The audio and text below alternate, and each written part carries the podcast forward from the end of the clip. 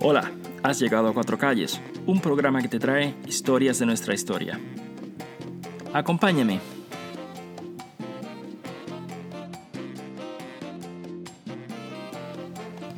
Hoy en Cuatro Calles visitamos una avenida en Nueva York, la avenida Lexington, que cruza el sector puertorriqueño, el barrio, desde la calle 125 bajando hasta la 96. De ahí la Lexington sigue hasta la calle 22, desembocando en un pequeño parque. Pero volvamos al barrio, al centro de la migración puertorriqueña en Nueva York. Volvamos a la Lexington y a la calle 102. Aquí la Lexington baja, formando una cuesta la más empinada de Manhattan. Abajo, la entrada al subway en la calle 103. Según mi padre, quien se resbala en esta cuesta nunca se escapa de Nueva York. Pregúntamelo a mí que llegué en el 87. El nombre oficial de la cuesta es Duffy's Hill, la loma de Duffy, o sea, Michael Duffy, uno de los políticos de Tammany, que era la maquinaria política de Nueva York del siglo XIX. El señor Duffy compró los terrenos de aquella área, hasta entonces el natural, y construyó cuadras y cuadras de vivienda, de la calle 101 a la 104 y de la tercera avenida hasta Park. La Villa Duffy le decían en aquel tiempo. Resulta que a diferencia de otros empresarios, Duffy sí escatimó en gastos. Por eso no allanó el terreno, sino que lo pavimentó, cual lo encontró damas y caballeros, la cuesta de la 103. Este sitio está lleno de historias. Aquí te traigo unas cuantas.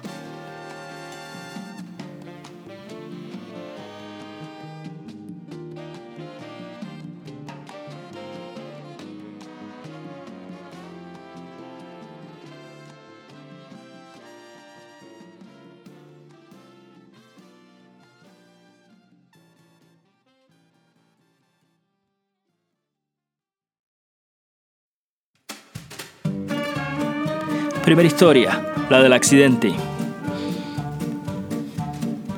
Vayamos a finales del siglo XIX, cuando la cuesta era nueva. Aquí fue que sucedió este accidente, que no fue accidente, sino una broma de muy mal gusto. Y es que los atorrantes de aquella época eran peores que los de ahora. Merodeaban en pandillas y la verdad que actuaban con un grado de impunidad bastante alto. A veces andaban con unos palos que llevaban un clavo en la punta para hacer sus travesuras. Eso cuando no andaban con cuchilla o a veces hasta revólver. Pero con esos palos ellos andaban quitándole sombreros de paja a los señores si era después del verano, o alzándole la falda a las mujeres. Y claro, también los usaban para pelearse entre sí. En esa época había un tranvía que corría de norte a sur por la avenida Lexington. Cuando el tranvía llegaba a la 103, tenía que acelerar para poder subirse a cuesta tan empinada y esos atorrantes, por hacer una broma, en la mañana del 3 de junio de 1897, insertaron un tornillo en la zanja que corre entre las vías para pasar la electricidad. Con ese tornillo se quedó trabada la maquinaria del tranvía justo a mitad de la cuesta. El vehículo se detuvo violentamente, hizo que toda la gente se cayera y el resultado, cinco heridos. Nadie de gravedad, pero sí muy adoloridos. Bienvenidos a la Loma.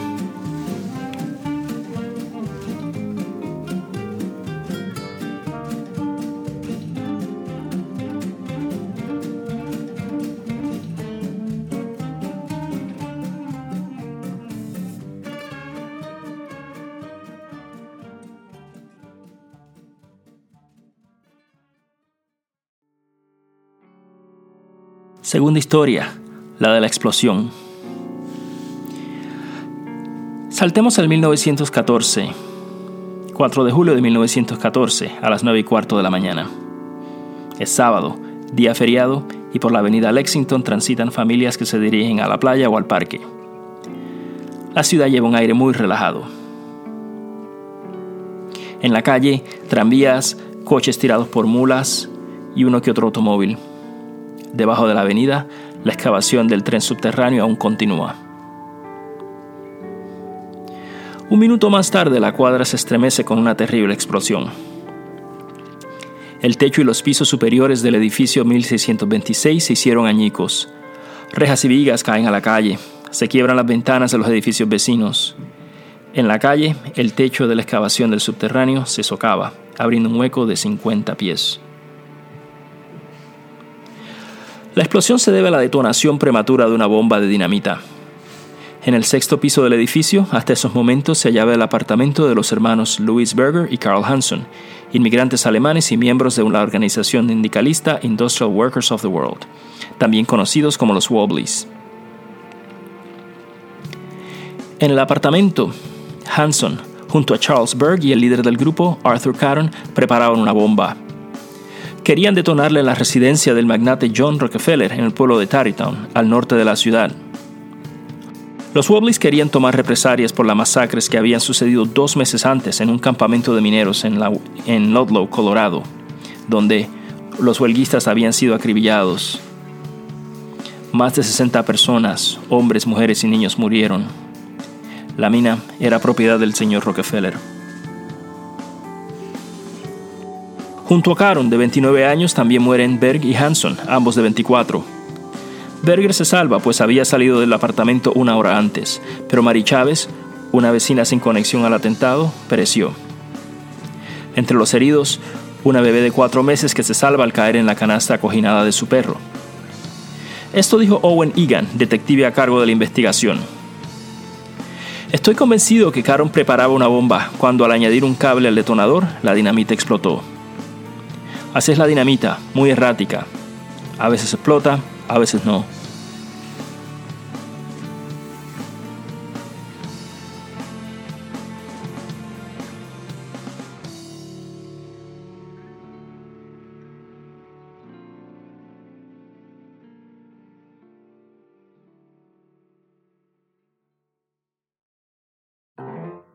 Tercera historia, la del whisky en la cafetera.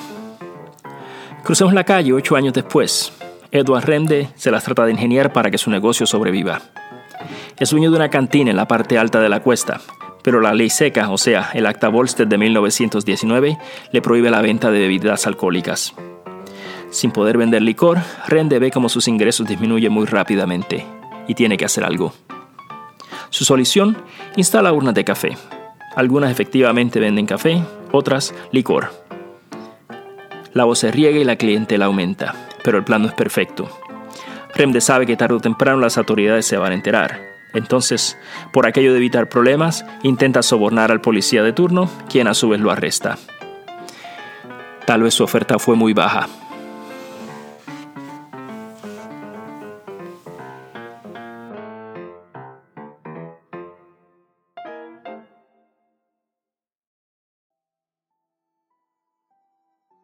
Cuarta historia, la de la noticia. Una mañana de octubre del año 1945. Max Grossman, un negociante judío, trabaja en su tienda de papelería que queda a mitad de la cuesta. Su esposa, Lucea Bierman, interrumpe sus labores esa mañana.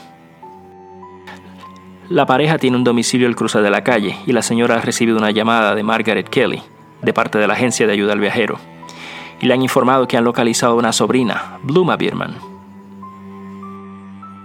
Bluma Bierman es el único familiar que ha sobrevivido al holocausto y la pareja, emocionada, cierra el negocio. Vamos a traerla acá, vamos a adoptarla. Todavía no sabemos si es la hija menor de mi hermano mayor o la hija mayor de mi hermano menor, explica Glucea Bierman.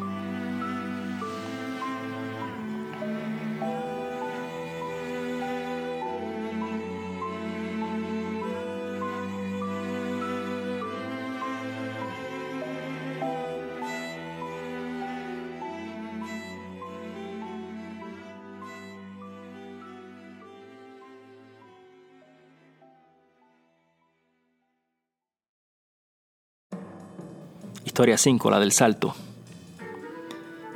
Estamos en el mismo edificio donde quedaba la tienda de los Grossman, tres años más tarde. Aquí vive Marta Carrancegie.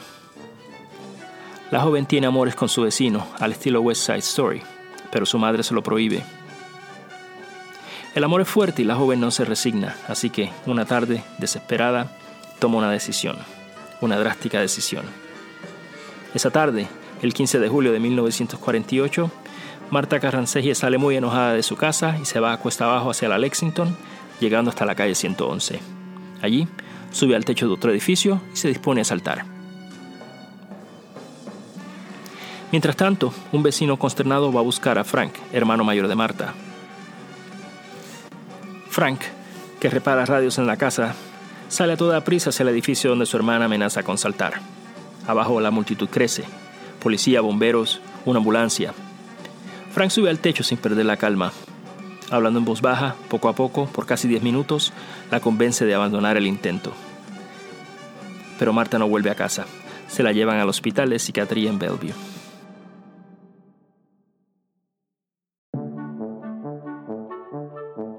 Historia número 6. La del instituto. William de Jesús era un tipo tenaz. Ni su baja estatura, ni su escasa educación le impidieron llegar a convertirse en el reverendo doctor William de Jesús. William nació en Puerto Rico, en medio de una tremenda pobreza, allá para el 1918. A los 17 años emigró a Nueva York y al pasar de los años se convirtió en fundador y presidente del Colegio Teológico Cristiano, allí mismo en la cuesta, en su apartamento en el 1629 de Lexington. Si la institución no le suena, no se preocupen, a nadie le suena. Y es que el instituto, aunque otorgaba docenas de diplomas, títulos de maestría y bachillerato, culminando en doctorados de leyes y teología, el instituto ni siquiera tenía aulas, ni maestros, ni letreros que anunciaran su presencia. Así era la cosa. El doctor reverendo anunciaba su instituto en revistas en México y Puerto Rico, también en Illinois y la ciudad de Washington. Así, recibía estudiantes que le enviaban entre 25, 30 a 75 dólares según sus recursos. No existía precio fijo. Tal fue el éxito del colegio que al año de establecerse, o sea, en el 1948, el reverendo y su equipo de trabajo, su esposa y varios amigos, ya habían comprado un edificio al doblar de la esquina, en la calle 104. Pero ¿qué sucede? ¿Cómo termina el cuento? Bueno, el reverendo se olvidó del pecado de la avaricia. A pesar de ganar buen dinero, el hombre seguía recibiendo dinero de la beneficencia pública, o sea, el welfare. Llevaba años declarándose indigente y los oficiales de la agencia tarde o temprano descubrieron el engaño. Lo arrestaron por, fraude Perdió el edificio, el instituto y hasta el título. William de Jesús, a secas, ingresó a la cárcel en el año 1949. Y ese fue el fin del Colegio Teológico Cristiano en la Cuesta.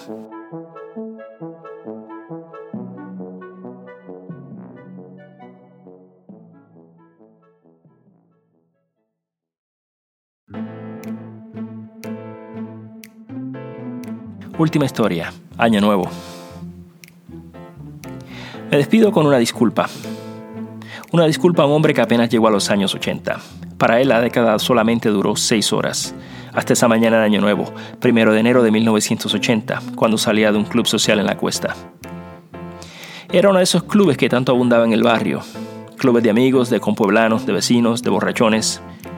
Uno de esos clubes donde la novia del amigo de tu tía te lleva y le dice, mira, este es fulanito, este es de lo bueno, y en adelante puedes seguir yendo siempre. Y en uno de esos clubes, uno que estaba en la cuesta, poco después de las 6 de la mañana, se armó una disputa que resultó en disparos y este hombre resultó herido, muerto. Me disculpo por contar su historia, su última historia, sin poder relatar su nombre. Que descanse en paz. Y que también descansen en paz los clubes sociales del barrio, que ya son una especie casi extinta. Los años, los cambios, los nuevos destinos llevan a los puertorriqueños a otras partes y el barrio ya no es el centro de la migración puertorriqueña. O sea, el barrio desaparece, pero la cuesta, la cuesta permanece.